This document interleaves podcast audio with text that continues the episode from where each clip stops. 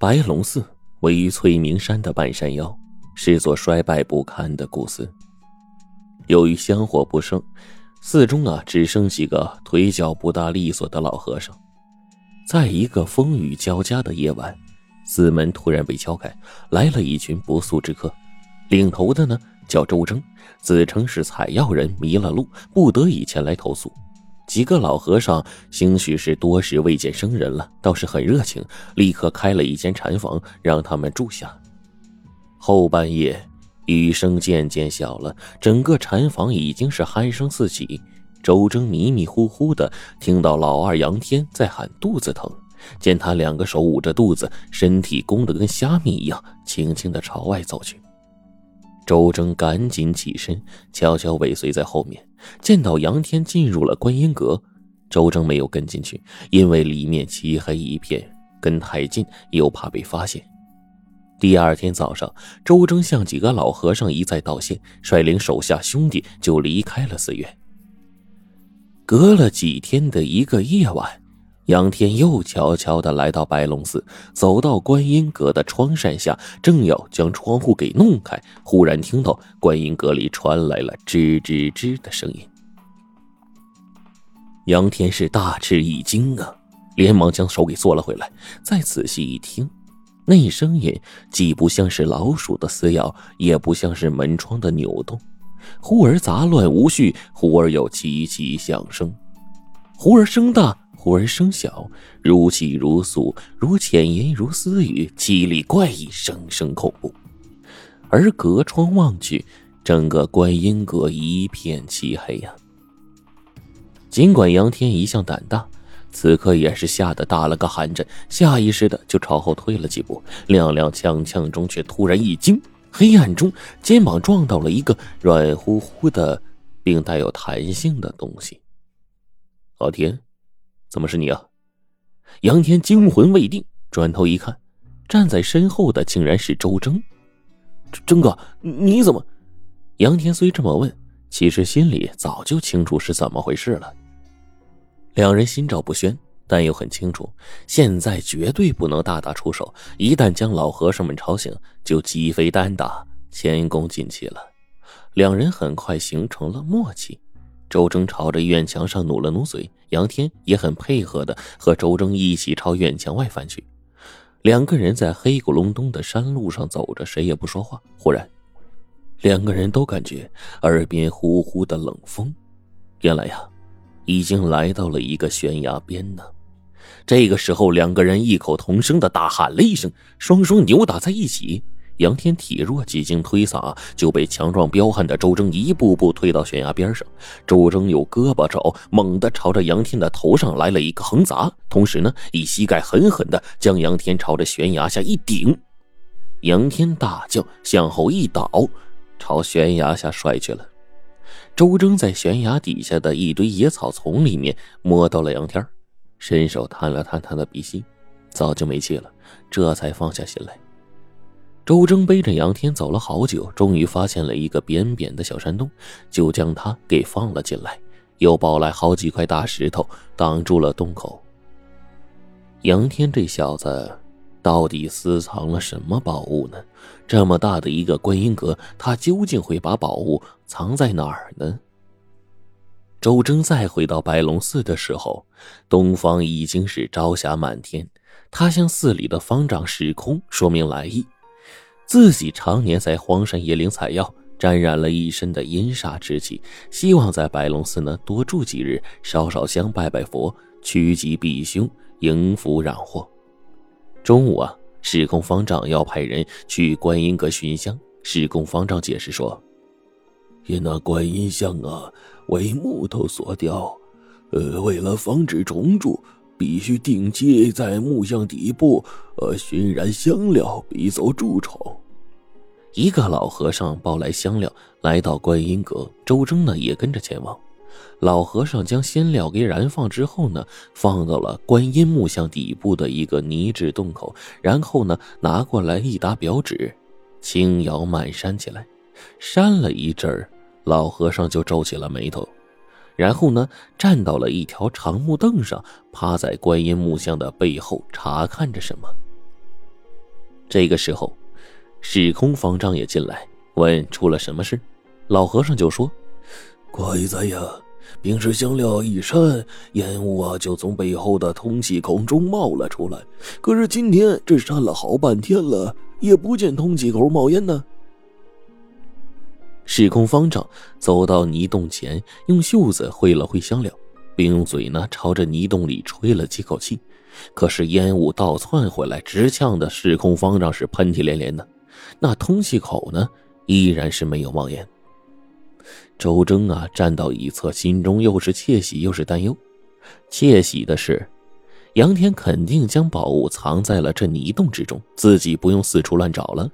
而同时又担忧啊，老和尚发现木像不冒烟了，倘若细细检查，那里面的宝物不就暴露了吗？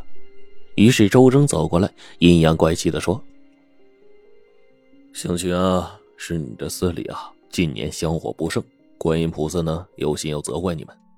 没想到啊，时空方丈对此话是十分赞同，连忙和老和尚一起跪下，然后磕头作揖，嘴里念念有词的。拜完菩萨，时空方丈从蒲团上站起身来，手数念珠，在周征面前感慨道。哎呀，前些日子呀，有位老华侨来我寺中，说我这寺啊破败不堪，他决定拿一部分钱，请一个古建筑修缮队呀，把我这寺庙修缮一番。估计啊，这两天就来了。阿弥陀佛，我佛慈悲呀，是该修缮修缮了。周征听了此话，便琢磨起来，看来呀。要赶快动手取宝，以免夜长梦多。夜深了，周征偷偷的走到了观音阁的门口，发现呢门是虚掩着。他进去之后，准备将木门关上的时候，忽然一侧门缝里“咣当”一声，滑下了一个东西，恰巧落在周征的手背上，冰凉而光滑。周正惊得将手一缩，那东西啊一下掉在地上。他下意识的把手背放在鼻子上闻，一股腥味顿时就钻进鼻孔了。这个时候，一阵冷风吹来，窗户吱呀吱呀的晃动，伸手不见五指的观音阁又传来怪异而凄厉的吱吱吱的声音，纷繁杂乱，像是厉鬼在窃笑，又像是妖魔在欢歌，辨不出声音来自何处，似乎很近，又似乎很远。周正立在原地，心跳得很厉害，脖子上的汗毛是根根竖起来。他踉跄的横移几步，却一下撞到了墙壁上。他本能的去扶墙，突然惊叫一声，墙壁上黏糊糊的，还有些湿润，不知道是水还是血呀。周征大惊啊！三步并作两步朝门口跑去，越是急越是乱，脚下被什么光溜溜的东西一绊，摔了个仰面朝天。他一咕噜就翻了起来，继续朝着门口跑去。忽然，周正感觉身后有个影子一闪，一个毛茸茸的东西飞到他脖子上，接着他的脖子被一个尖利无比的东西给硬生生夹了一下。周正回头去看，身后哪有什么东西啊？漆黑一片，依旧是空空荡荡的。他一摸脖子，却感觉到钻心的疼，把手指放在嘴上一舔，咸咸的，是血。鬼呀！周成极度恐惧，一下就扑到了门外。白龙寺里的和尚听到喊声，纷纷起床，打开房门，朝观音阁这边跑来。时空方丈跑在最前面，他一把扶起了周征，问：“施主莫怕，哪里有鬼呀？”周征手指着观音阁，却无法再说出一个字。时空方丈马上派人进观音阁查看，忽然想起了白天木像不冒烟的事儿心里一紧，只得作罢。周征被几个老和尚扶进禅房里躺下，嘴里不停的嗫嚅着什么。第二天日上三竿，周征依然在床上昏睡。时空方丈过来喊他几次，见他没反应，只得用手轻轻拍他。谁知道这一拍之下，周征猛地从床上弹了起来，满脸通红，大汗淋漓，嘴里不停的喊着“鬼”。等周征略微平静下来，一个老和尚为他端来一碗稀粥，刚喂了他一口，他的脸上就露出了痛苦的表情。噗的一口，将稀粥喷了出来，一头将碗给顶翻，然后将整个人藏在被子中，满床打滚，瑟瑟发抖。几个老和尚见到此情景，还没想出对策，周征就突然掀开被子，噌的一下跳下床，光着脚板就朝着外面跑去，边跑还边喊。待几个老和尚反应过来，赶紧去追的时候，周征早就没有了踪影。时空方丈立在寺门口，联想起这两天发生的怪事，既疑惑又唏嘘啊。于是他领着几个老和尚赶紧到观音阁去探个究竟。老和尚们将观音阁的木门推开，一个老和尚弯腰从门后捡起了一个田螺。接着，大家又在几个门缝里发现了田螺。忽然，时空方丈脚下好像踩到了一个什么软绵绵的东西，挪开脚一看，竟是一条死鱼，约寸半长，鱼鳞已经干枯。时空方丈仔细朝地下看去，竟然发现墙角附近有好多条死鱼，飘着一股子腐烂的鱼腥味儿。方丈。你看这壁画。时空方丈循着一个老和尚的喊声看去，来到壁画前，见那幅壁画泛着一股潮气，用手一摸，还是黏糊糊的，放到鼻子上一闻，却是有一股怪怪的味道。奇怪呀，前几天这壁画呀还干燥的要掉皮呢，怎么忽然这么潮湿呢？几个老和尚心里都充满了恐惧，时空方丈呢也是百思不得其解。